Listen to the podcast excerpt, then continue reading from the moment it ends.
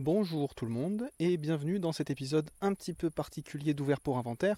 Euh, particulier comme tous les épisodes euh, qu'on a sortis depuis le début de cet été, depuis le début de ces vacances, même si L'équipe d'Ouvert pour Inventaire ne connaît pas vraiment de vacances, puisqu'on vous a accompagné tout au long de cet été, avec des épisodes un petit peu particuliers, des hors-séries avec des formats euh, en fonction de nos envies, j'ai envie de dire. Alors on vous rassure, hein, la formule classique d'Ouvert pour Inventaire revient dès la rentrée, on n'a pas encore exactement la date, mais début septembre on sera de retour tous les trois. Mais justement, comme euh, mes deux camarades n'étaient pas là pour euh, m'embêter, m'enquiquiner et puis me contredire aujourd'hui, je me suis dit que j'allais en profiter pour parler de quatre films que j'ai vus cet été et euh, que j'avais envie euh, de vous présenter et dont j'avais envie de vous parler. Euh, donc cette émission sera sous la forme voilà, d'un petit monologue tranquille, presque sous forme d'ASMR. Pour une fois, je vais essayer de pas trop gueuler. Et puis vous l'entendez autour de moi, je crois qu'on entend quand même qu'il y a des grillons. Je suis dehors, il fait plutôt beau. Il n'y a pas trop de vent, donc normalement vous n'allez pas avoir de gros souffles dans le micro. si ça arrive, ben voilà, prenez ça pour de l'ASMR tout simplement. C'est là pour masser vos tympans. Mais euh, sans plus tarder, je vous parle de Yannick de Quentin Dupieux qui est toujours à l'affiche et je, disons que ça me tenait à cœur que euh, au moins un ou deux des films dont je vous parle soient encore à l'affiche pour que vous, puissiez les voir en salle. Et donc Yannick de Quentin Dupieux, qui d'ailleurs est un des meilleurs succès du cinéaste euh, bah, de sa carrière tout simplement, est encore à l'affiche puisqu'il est sorti début août, le 2 août si je dis pas de bêtises. Et c'est le premier film dont je voulais vous parler dans cet épisode hors série. Et c'est quoi la suite du programme? Tu vas m'annoncer que t'es enceinte? Ouais. Ouais. Pardon, je pense qu'il y a un pépin dans votre histoire.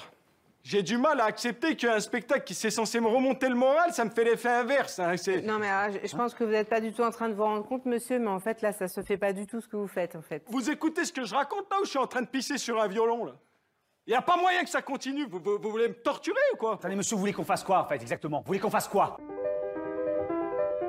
Ça peut partir en sucette à n'importe quel moment, là, cette histoire. D'accord? Alors pourquoi je voulais vous parler de Yannick, de Quentin Dupieux? La raison est simple, c'est que je ne porte pas particulièrement Quentin Dupieux dans mon cœur. Bon, ça peut paraître paradoxal, mais je vais vous expliquer, ne vous inquiétez pas. Euh, Quentin Dupieux, euh, cinéaste français qui tourne euh, beaucoup, c'est un cinéaste assez prolifique, connu aussi sous le nom pardon, de Mister Oiseau, qui pour les fans d'électro qui fait de la musique électro en fait, hein, pour être plus précis d'ailleurs, euh, et qui depuis le milieu des années 2000 tourne énormément, environ un voire deux films par an. On est, disons sur une bonne moyenne d'un film par an depuis euh, la milieu-fin des années 2000, donc il a quand même beaucoup de films à son actif, euh, qui sont tous relativement singuliers, mais qui en tout cas tous correspondent à la singularité du cinéaste Quentin Dupieux, puisqu'il a développé un univers assez particulier qui est le sien, dans la mesure où les films de Quentin Dupieux ne ressemblent peu ou prou à rien d'autre qu'à des films de Quentin Dupieux. Euh, pourquoi je dis que je ne le porte pas dans mon cœur, c'est que tout simplement cet univers-là, cet humour qu'il développe, cette manière de raconter des histoires, cette manière de construire un univers ou en tout cas des univers pour chaque film absurde, ne me passionne pas, voire même parfois m'irrite un petit peu. Euh, je trouve qu'il y a quelque chose de très mécanique dans son absurdité. Les films de Dupieux sont connus pour leur caractère absurde, à la fois dans, leur humour. Disons que c'est un humour assez absurde, parfois un petit peu latent. C'est quasiment un humour sans gag parfois. Euh, qui va osciller aussi bien de la référence, euh, bah, disons, à des surréalistes, à de l'absurde quasiment à la Buñuel des, premiers temps. Euh, Buñuel, période mexicaine, disons, période absurde pour ceux qui ont peut-être en tête euh, un chien, un chien andalou ou l'ange exterminateur, des choses comme ça. Et aussi parfois quelque chose de beaucoup plus potage qui va plutôt emprunter à la comédie américaine. Euh, on va chercher des fois dans le gore, dans l'humour un peu trash, un peu parfois quasiment scato. sans que ce soit jamais pleinement assumé, à mon avis, et surtout, ce qui m'a toujours un petit peu chagriné dans les films de, Quentin Dupieux, comme je le disais, c'est un côté, à, mon avis, assez mécanique, qui faisait que je trouvais les films assez dénués d'émotion. Euh, ou en tout cas me laissait plutôt de marre, où j'avais l'impression plutôt d'assister à une espèce de démo euh, de concept, euh, presque un exercice d'autosatisfaction, mais vidé de toute substance, de toute humanité, etc. Je pense notamment à Wrong, qui est un de ses films les plus connus, où on a quelques scènes souvent qualifiées de poétiques qui moi me laissent assez indifférente et j'ai plutôt l'impression euh, de voir euh, des scènes mises bout à bout avec à chaque fois une espèce d'idée de concept un petit peu disons classe notamment ce bureau dans lequel il pleut bon mais Bon, je ne pourrais même pas vraiment vous parler du souvenir que j'ai du film au-delà de ces quelques images un petit peu marquantes. Et bien que certains films de Dupieux pouvaient m'intéresser un peu, je trouvais qu'il y avait des fois un concept justement assez soit rigolo, soit un petit peu stimulant. Je pense notamment à Réalité avec Alain Chabat. ou Rubber, où on assiste au périple d'un pneu qui tue par télékinésie en faisant exploser la tête des gens. Ça le mérite au moins d'être, entre grandes guillemets, original. Bon, tout ça m'avait jusqu'ici plutôt laissé des marbres. Mais vous pouvez me dire pourquoi tu euh, veux nous parler alors de Yannick Eh bien tout simplement parce que j'ai un petit peu moins retrouvé ça dans ce dernier opus du, cinéaste, euh, sorti au début du mois d'août, et film écrit et réalisé visiblement assez vite. Euh, c'est en tout cas ce qui ressort un petit peu des interviews du cinéaste et des gens qui ont participé au film, notamment les comédiens, puisque le film a été écrit pour Raphaël Quenard, ou en tout cas après la, rencontre entre Dupieux et Raphaël Quenard, qui est l'acteur principal qui joue le Yannick du titre. Euh, apparemment, le film a été tourné en six jours. Alors, Raphaël Quenard, il jouait dans un des sketchs, euh, un des segments du précédent film de Dupieux, Fumer, fait tousser. Et c'est une figure qui commence un petit peu comme ça à s'installer dans le cinéma français. On en entend parler par-ci par-là, puisqu'il a quelque chose d'assez singulier. Et je crois justement que les singularités qu'on lui trouvait jusqu'ici trouvent une espèce de point culminant dans Yannick, puisque le film a été notamment articulé autour de cette rencontre, et donc on sent que Dupieux est, entre guillemets, fasciné, ou en tout cas euh, attiré par Raphaël Quenard en tant que comédien, et donc en écrivant le film euh, pour lui, j'ai presque envie de dire, ou à partir de lui, c'est pas très élégamment dit, mais je pense que vous voyez l'idée, euh, le film tout à coup devient un peu plus humain, puisque le film part d'une démarche plutôt humaine, puisqu'il part d'une rencontre. Euh, Raphaël Quenard, vous l'avez peut-être vu cette année dans Chien de la casse, que par ailleurs je vous recommande. Euh, moi personnellement, avant de le voir dans Fumer fait tousser, je l'avais vu dans la série Family Business sur Netflix, série notamment portée par Gérard Darmon et Jonathan Cohen.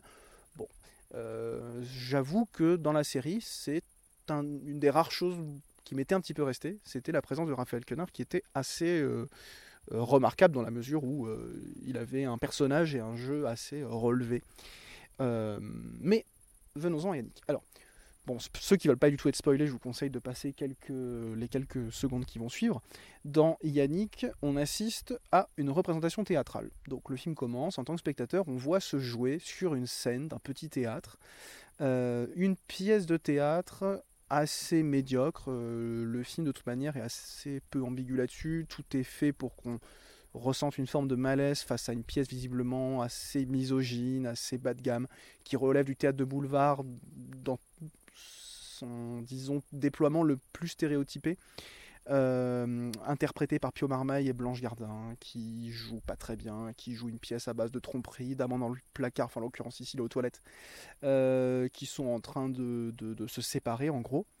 Et soudainement, au milieu de ce marasme théâtral et artistique, euh, Yannick, on ne sait pas encore qui s'appelle Yannick, mais un spectateur se lève, interrompt la pièce et justifie cette interruption par le fait qu'il s'ennuie, qu'il n'est pas diverti et qu'ayant posé une soirée de congé puisqu'il est gardien d'un parking la nuit et ayant fait un trajet relativement long avec des correspondances, il y a une blague assez récurrente là-dessus, euh, il trouve assez euh, choquant, chagrinant, un petit peu irrespectueux euh, de ne pas être diverti et surtout de se sentir assez mal et d'être plutôt plombé par une représentation théâtrale qui est plutôt censée lui remonter le moral.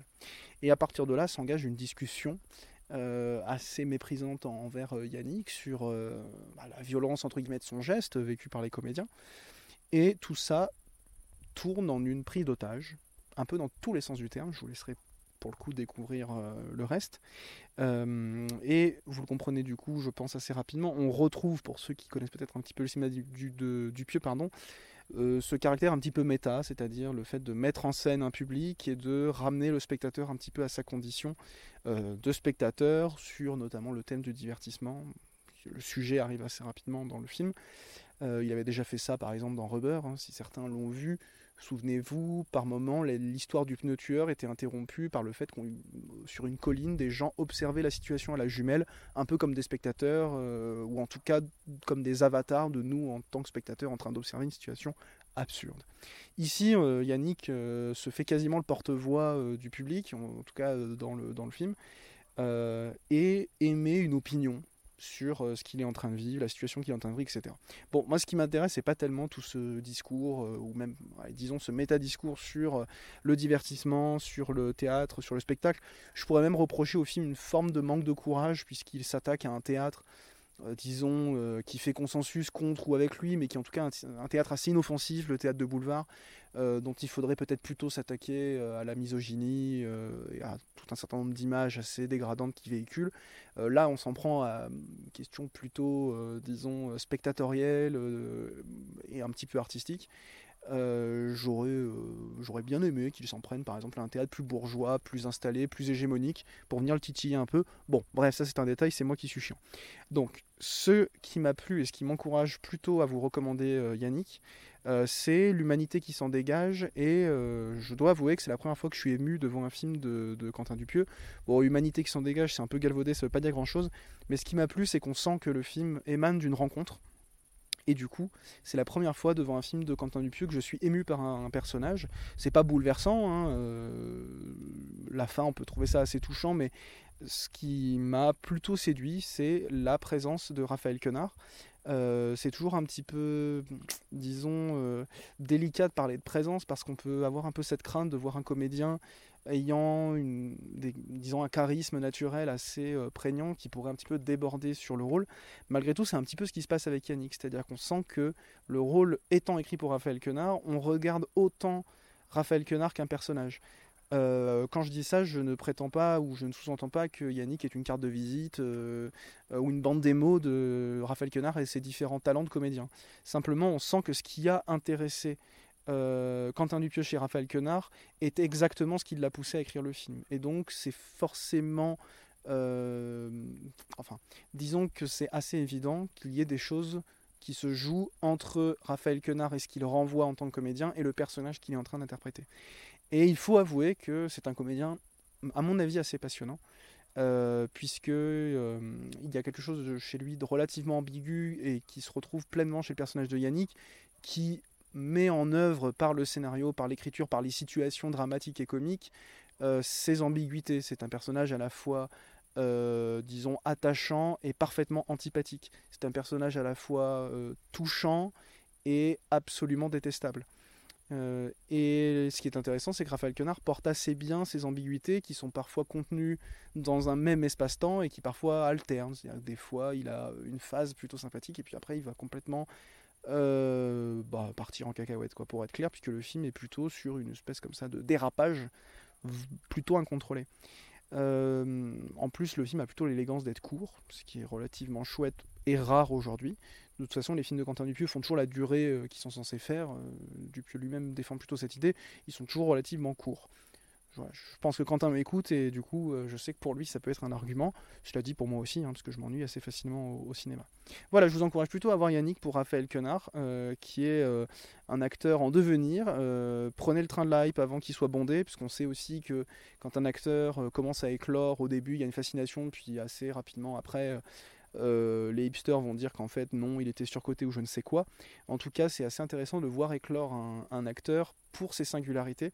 Et je crois qu'Yannick, est un, film quasiment construit comme un exercice de style. Je déteste ce terme, mais on sent que ça a été fait hein, dans une forme de vitesse pour capter quelque chose.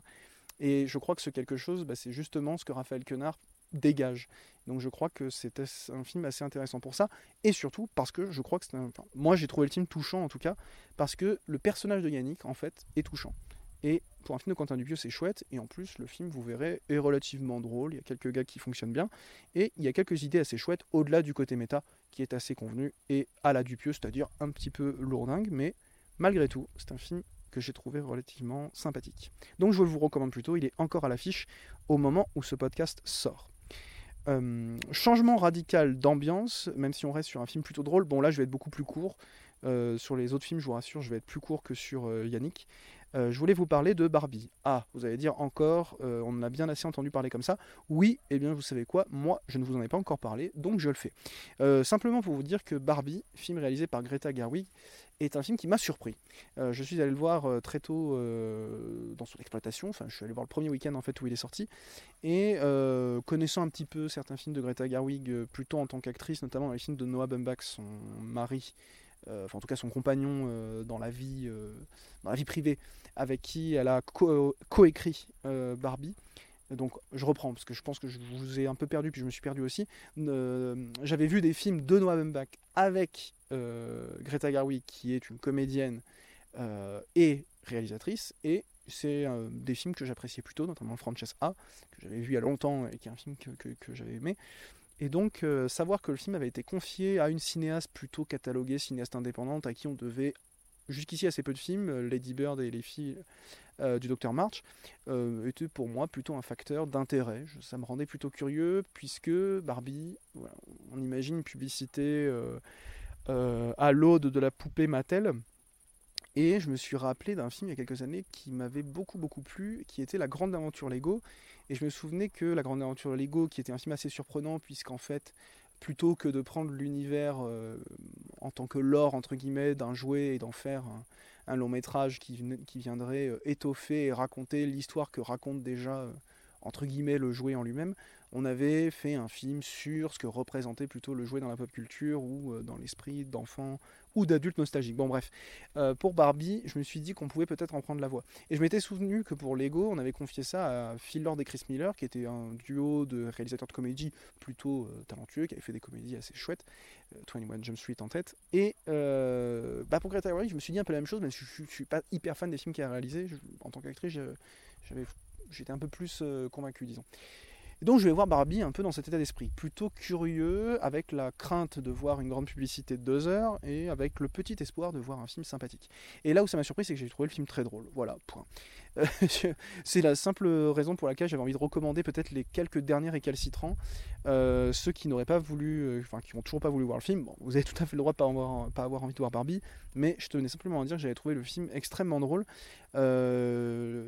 c'est pas du génie en termes de timing, de, de gag, ni forcément en termes d'écriture, mais je dois avouer que ça faisait longtemps que d'une part j'avais pas vu un film qui m'avait autant fait rire au cinéma, euh, et ce grâce notamment aux comédiens, puisque Margot Robbie euh, est formidable, Ryan Gosling en Ken est assez euh, génial, et on retrouve des acteurs que j'adore comme Will Ferrell ou Michael Cera, qui sont des acteurs de comédie que j'adore et qui sont à mon avis très drôles dans le film. et deuxième chose, ça faisait longtemps que j'avais pas vu un film qui s'accaparait des séquences de comédie musicale avec autant de, de joie, de brio et de talent et qui en fait des purs moments, euh, disons, euh, dans l'esprit du Hollywood classique, de la MGM des années 40-50, euh, c'est-à-dire une pure débauche de spectacle visuel qui ne vaut que pour lui-même et qui n'est là que pour émerveiller.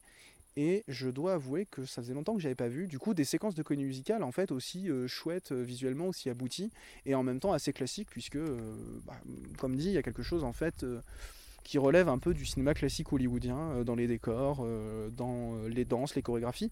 Et ça va au-delà puisque ça faisait aussi un petit moment qu'on n'avait pas vu un film avec un travail de décor, de costume aussi, disons, poussé, ne serait-ce qu'en termes de moyens. alors oui, c'est pour donner vie aux maisons de plastique et à l'univers complètement artificiel de Barbie, mais dans le cadre d'un film hollywoodien qui est là pour construire, le cinéma hollywoodien n'est pas là pour ça, mais dans cet esprit d'un cinéma hollywoodien qui est une espèce de bâtisse euh, un petit peu vaine et, et euh, vide d'un rêve qui petit à petit s'est estompé et n'est devenu qu'une espèce de machine à produits standardisés, on a quelque chose à mon avis d'assez intéressant et qui en tout cas stimule un petit peu le regard et les oreilles. Ça faisait longtemps, moi, que j'avais pas vu un film où je m'étais dit ah tiens mais il y a des vrais décors. Euh, il y en a certainement euh, plein en fait, mais euh, Barbie rend ça visible et rend le travail de l'artifice visible puisque le film parle notamment de ça. Bon, je ne vais pas vous raconter le film, je ne vais pas vous parler de féminisme, etc. puisque de toute façon les réseaux sociaux se sont chargés de nous dégoûter de ce sujet, alors qu'à mon avis, bon du coup je en parle quand même, Barbie n'est pas forcément un film exemplairement féministe. Cela dit, c'est un film qui se moque du patriarcat d'une manière assez, euh, disons, euh, frontale et remarquable. Je pense que Barbie est un film bien plus efficace sur ce qu'il nous dit, nous montre et critique du patriarcat qu'un film féministe. Bon, en tout cas, c'est très drôle parce que les mecs en prennent plein la gueule.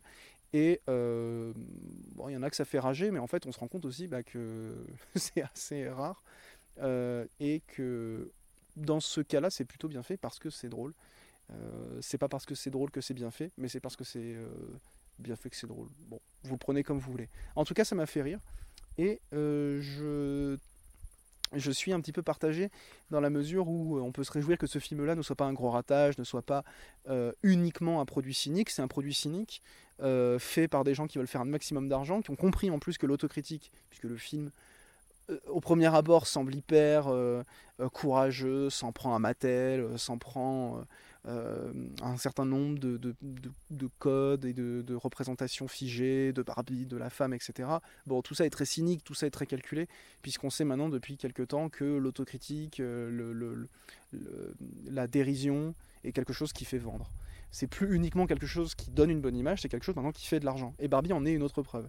Donc, c'est paradoxal puisque en réalité, euh, ce qui semblait sauver le film du seul exercice cynique d'une marque qui venait optimiser sa licence, en fait, euh, devient euh, l'une des raisons du succès marketing et commercial du film.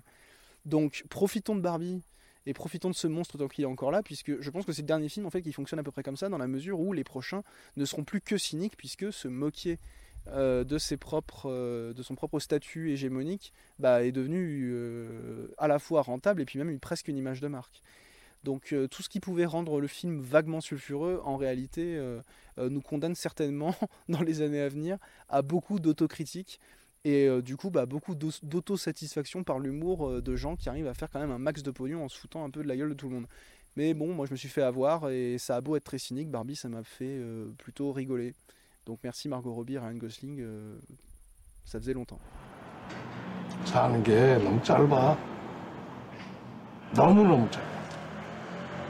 그러니까 너희도 너무 걱정하지 말고 그래서 배우를 하겠다고 했다면서? 네, 그렇게 마음 먹고 있습니다. Bon, j'avais dit que je, je serais rapide, euh, comme, comme d'habitude je ne le suis pas. Euh, changement radical d'ambiance, euh, deux films encore dont je voulais vous parler. Bon, ceux-là sont très très différents euh, des deux précédents. C'est des films un petit peu moins connus et aussi des films euh, qui euh, ont été moins diffusés et le sont un petit peu moins parce qu'ils sont sortis plutôt en début d'été. Donc réservez-vous ça pour les sorties VOD qui se feront sans doute plutôt à la rentrée. Donc je voulais d'abord vous parler du dernier film de Hong Sang-soo qui euh, est sorti plus tôt dans l'été et qui s'appelle tout simplement De nos jours et qui est un film de Hong Sang-soo. Voilà, on pourrait dire à peu près que ça. Évidemment, je ne vais pas dire que ça. Simplement pour les quelques personnes qui ne connaîtraient pas forcément Hong Sang-soo, je dis les quelques personnes, mais en même temps c'est un cinéaste qui n'est pas très connu et relativement peu diffusé en France, malheureusement en dehors des salles à réessai et souvent des salles qui sont en ville. Euh, mais Hong Sang-soo est un cinéaste coréen euh, qui tourne beaucoup, comme Quentin Dupieux d'ailleurs, qui sort toujours un ou deux films par an et qui sont des films qui au premier abord se ressemblent beaucoup. on a souvent comparé Hong Sang-soo à Eric Romer dans la mesure où il fait des films qui traitent à peu près toujours des mêmes thématiques et qui sont relativement tous sous la même forme, c'est-à-dire une grande simplicité. Je, fais court, hein. ceux qui sont fans d'Aung San Suu, venez pas me, me, casser la tête, là je, dis ça pour ceux qui ne connaissent pas forcément Aung San Suu, et pour leur donner envie d'aller voir des films d'Aung San Suu, parce que ça c'est pas si évident que ça, puisque ce sont des films très simples, qui sont souvent basés sur un dispositif technique assez euh, primitif, primaire, euh, et qui consiste souvent à filmer des conversations entre plusieurs individus et qui tournent autour de thèmes à la fois universel et propre à Aung San Suu autour de la création, de l'amour, euh, euh, de la rencontre.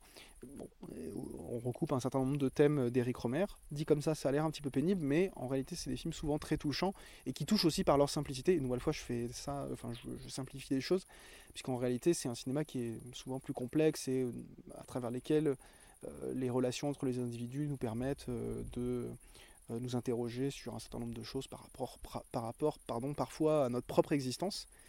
Et son dernier film est un film assez intéressant qui va se faire s'entrecroiser deux discussions euh, et va alterner entre euh, une jeune actrice qui va aller rencontrer une autre comédienne coréenne plus expérimentée pour essayer d'avoir des conseils en réalité.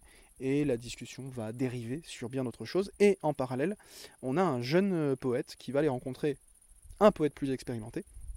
Euh, pour euh, euh, pareil pour avoir des conseils et puis pour un petit peu avoir accès à sa pensée, sa création, puisque le jeune poète était un grand admirateur du poète plus âgé qu'il va rencontrer.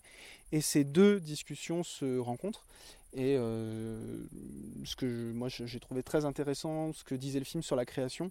Pas mal de films, donc Sang-Soo relèvent d'une forme d'autobiographie, ou, en tout cas, sans être des autobiographies directes, euh, c'est des films qui sont tellement directs et qui euh, sont tellement, euh, disons, empreints d'un quotidien et de situations en apparence très banales, va directement connecter en fait à ce que le cinéaste pense, voit, observe et a à dire du monde.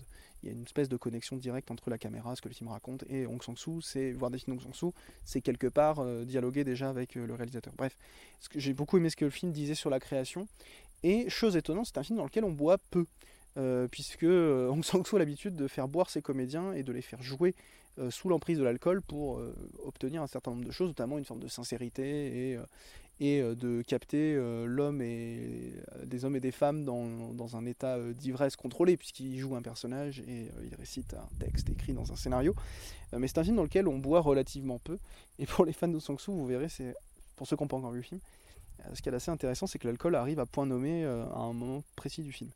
Euh, si vous n'avez jamais vu le film Dong Sang-soo, plusieurs choses. Vous, allez voir, c'est un cinéma qui peut paraître un peu âpre, un peu ennuyeux, disons-le très clairement. Moi, je ne pense pas ça, puisque d'abord, j'aime beaucoup Hong Sang-soo et je trouve ce dernier film euh, assez beau. Ça faisait assez longtemps, en fait, assez longtemps, en gros deux ans et, quatre films, quoi, euh, qu'un film d'Hong Sang-soo m'avait pas autant euh, touché et même intéressé. Euh, puisque malgré le fait que les films en apparence se ressemblent beaucoup, en fait ils sont évidemment très différents euh, et euh, on les voit pas, on les perçoit pas tous euh, de la même manière. Donc non seulement c'est un film qui m'a beaucoup touché, qui n'était pas le cas des quelques derniers films d'Hong Sang-soo que j'ai vus, parce que j'ai dû en louper un ou deux aussi depuis ces cinq dernières années. Et je pense que c'est plutôt une bonne porte d'entrée dans la carrière et la filmographie du cinéaste, puisque cet enchâssement de deux récits crée un rythme qui n'est pas forcément habituel dans les films et qui peut du coup créer presque une forme de suspense puisqu'en laissant une conversation pour euh, en attaquer une autre, on peut presque euh, avoir des attentes sur les tenants et aboutissants de ce qui a été amorcé dans la discussion qui vient d'être coupée. Ça peut paraître un peu idiot comme ça, mais ce qui relève presque une forme de suspense, euh, de la logorée et de suspense dans la discussion, euh, bah en fait peut créer un point d'accroche assez intéressant pour ceux qui seraient un petit peu frileux d'un cinéma devant lequel ils ont peur de s'ennuyer. Sachez aussi que si vous aimez un film d'Hong Sang-soo, a priori en fait vous aimez Hong Sang-soo, puisqu'un film d'Hong Sang-soo correspond toujours à peu près à une même idée du, à une même conception du cinéma. Euh, si vous n'aimez pas un film d'Hong Sang-soo, ça peut valoir le coup de s'y plonger, puisque le cinéaste travaillant sur la longueur à la fois dans ses films, puisque les plans sont souvent assez longs, etc., mais aussi la longueur de la filmographie, dans la mesure où le, cinéaste travaille sur des formes de variation. Et en réalité, parfois, le cinéma d'Aung San Suu peut prendre plusieurs films à s'apprivoiser, ou tout simplement, en réalité, à euh, s'apprécier. Euh, donc, moi, ce que je vous encourage à faire, c'est d'aller voir de nos jours. Euh, si vous n'aimez pas, bon, vous avez le droit de vous arrêter là, vous faites de toute façon ce que vous voulez. Par contre, si vous aimez, bon, bah, bienvenue, hein, vous êtes dans la famille de ceux qui aiment Aung San Suu. Et euh, si euh, vous sentez que il se passe quelque chose, mais que c'est pas encore ça, je vous encourage à aller voir d'autres films, puisque, là, je suis désolé, il y a un petit peu de vent, Euh, le cinéaste travaillant sur les variations, la- la- l'amour et l'intérêt pour le cinéma d'Aung San Suu peut, s'installer dans la longueur et peut s'installer justement dans cette captation des nuances et des variations. Et l'œuvre d'Aung San Suu, en réalité, ce travail de film en film. Donc voir un film tout seul a tout à fait de l'intérêt et on peut tout à fait être intéressé par un film. Mais en réalité, c'est le canevas qui est composé par l'ensemble des films qui euh, devient vraiment passionnant. Donc un film d'Aung San Suu, en général, se partage avec d'autres films. Et justement, c'est une vraie rencontre qui euh, s'opère avec un cinéaste, euh, comme les rencontres qu'il filme à travers De nos jours, euh, qui est un film que je vous recommande d'aller voir en VOD quand il sort, et d'aller voir l'ensemble des films d'Aung San Suu, puisque bah, tous ces films sont en fait assez euh, chouettes. En tout cas, moi, je vous recommande euh, chaudement d'aller à la rencontre d'un cinéaste relativement peu connu. Mais vous allez le voir, hein, une fois que vous aurez vu un des films et vous allez en parler autour de vous, vous allez voir que des fans d'Aung San Suu se cachent un petit peu partout dans la cinéphilie française. Et si vous habitez ben, en grande ville, félicitations, vous êtes un des rares endroits en France où on peut découvrir les films d'Aung San Suu. Ça, c'est un message pour les quelques, exploitants qui m'écoutent. Bon, je pense qu'il y en a littéralement euh, un ou deux, euh, je pense d'ailleurs que je les connais. Euh, bah, passer des films d'Aung San Suu, puisque euh, c'est chouette, et puis c'est en passant ces films en fait qu'on eh bien qu'on crée un public tout simplement pour ces films et que, que l'appréciation et l'installation dans l'œuvre se fait puisqu'elle prend du temps et c'est un truc qu'on n'a plus l'habitude de faire et c'est un des trucs chouettes avec les films d'Ong c'est que c'est des films qui nous rappellent que c'est très bien de prendre son temps. Et d'ailleurs prendre son temps c'est ce que j'ai fait pour vous parler de ces films puisque finalement j'ai été euh, bah, long et plus long que prévu comme d'hab. Euh, je fais ce que je veux c'est mon épisode à moi. Euh, vous avez vu la qualité des transitions j'espère que vous les appréciez. En tout cas je vous parle du dernier film de cet épisode spécial en l'occurrence l'émeute euh, alors l'émeute en deux mots, pas l'émeute, euh, l'insurrection, mais l'émeute comme euh, bah, plusieurs meutes de chiens, qui est un film franco-belgeo-marocain, même si en réalité tout ça c'est des questions de, coproduction, de financement de film. L'émeute est un film marocain, c'est un film qui a été tourné au Maroc par un cinéaste marocain qui réalise ici son premier long métrage, Kamal Lazrak qui avait avant réalisé des courts-métrages assez remarqués, et donc l'émeute, simplement pour situer, euh, a été diffusé à un certain regard euh, au Festival de Cannes, qui est une sélection euh, parallèle, disons, à la sélection officielle, et il y a remporté le Grand Prix. Bon, personnellement, j'en ai absolument rien à secouer, mais peut-être que ça motivera certains à aller voir le film. L'émeute, ça raconte simplement l'histoire d'un homme qui va embarquer son fils dans une sale histoire, puisqu'il se retrouve un soir avec un homme à transporter d'un point A à un point B, homme qui n'est pas consentant, en gros, euh, il doit livrer un homme à un groupe euh, relativement peu recommandable au premier abord. Mais il se trouve que l'homme qu'il doit livrer meurt dans sa voiture, et donc il se retrouve en pleine nuit dans les faubourgs de Casablanca avec un cadavre dans le coffre et pour seule aide son jeune fils qui se retrouve tout aussi embarrassé euh, par la situation que lui.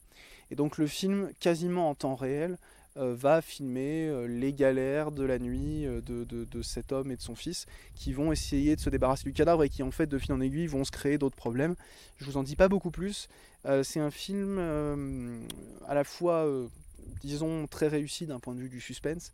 C'est une espèce de polar assez âpre et assez intense euh, qui euh, a presque des relents Hitchcockiens, je trouve, dans sa première partie, avec cette histoire de coffre, euh, enfin de, cadavre caché dans le coffre et qui fait l'objet d'une espèce de suspense perpétuel. Et vous verrez que le suspense se renouvelle sans cesse, puisqu'à chaque nouvelle situation, le corps va créer un certain nombre de problèmes et d'interrogations et de bah, problèmes à résoudre qui évoluent dans le film.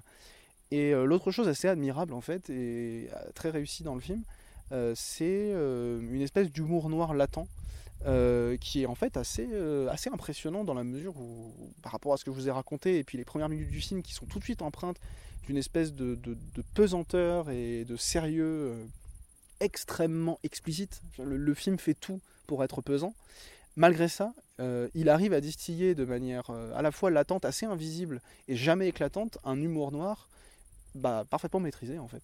Euh, vous allez jamais vous bidonner, ce n'est jamais drôle, mais il y a toujours dans le film quelque chose qui vient désamorcer l'absolue rigueur des, situations qu'il filme et l'absolue horreur. Et je trouve ça très réussi. Euh, dans la mesure où ça nous permet de ne pas étouffer avec les personnages, mais dans la mesure aussi où ça vient nous dire quelque chose de l'absurdité de ce qu'on est en train de, voir.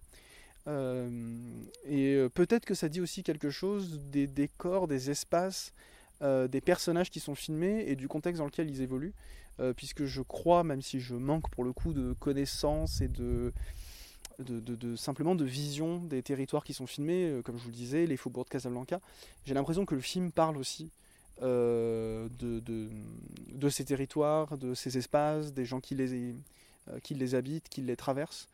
Et en cela aussi, le film est assez passionnant de par les espaces qu'il nous fait traverser, d'un point de vue des décors évidemment, mais aussi des atmosphères, de cette vie nocturne, euh, un petit peu euh, parallèle, disons, mais que le film s'emploie à filmer comme justement l'espace central de sa euh, dramaturgie.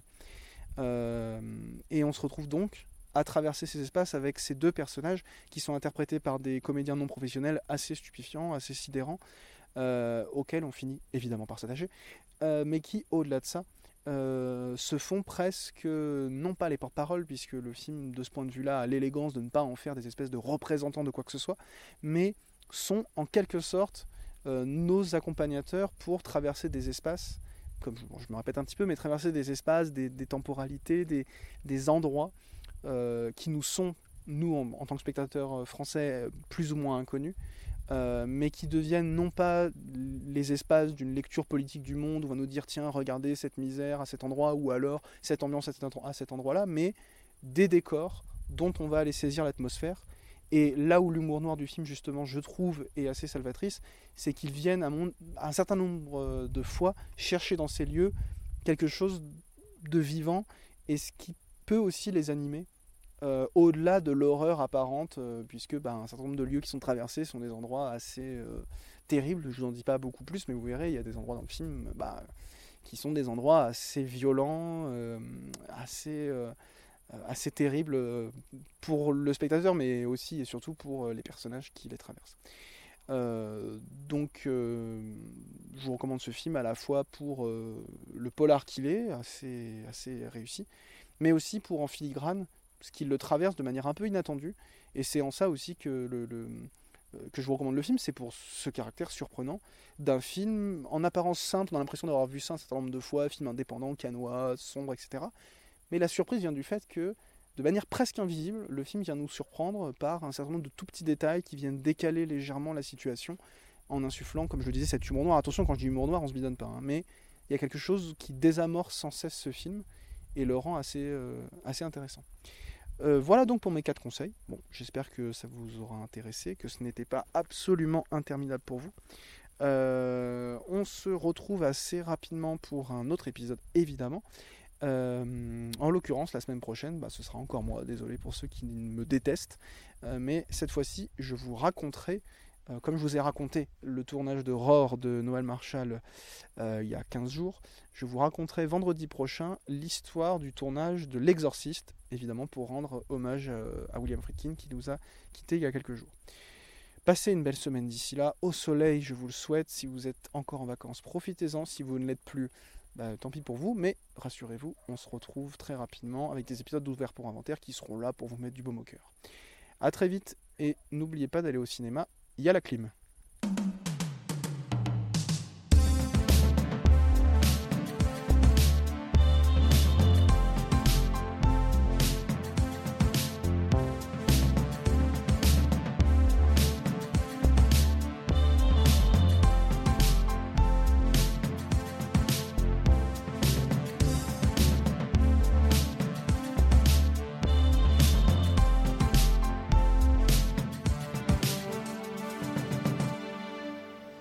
Ça sert à ça, euh, à apprendre à vivre, à apprendre à faire un lit.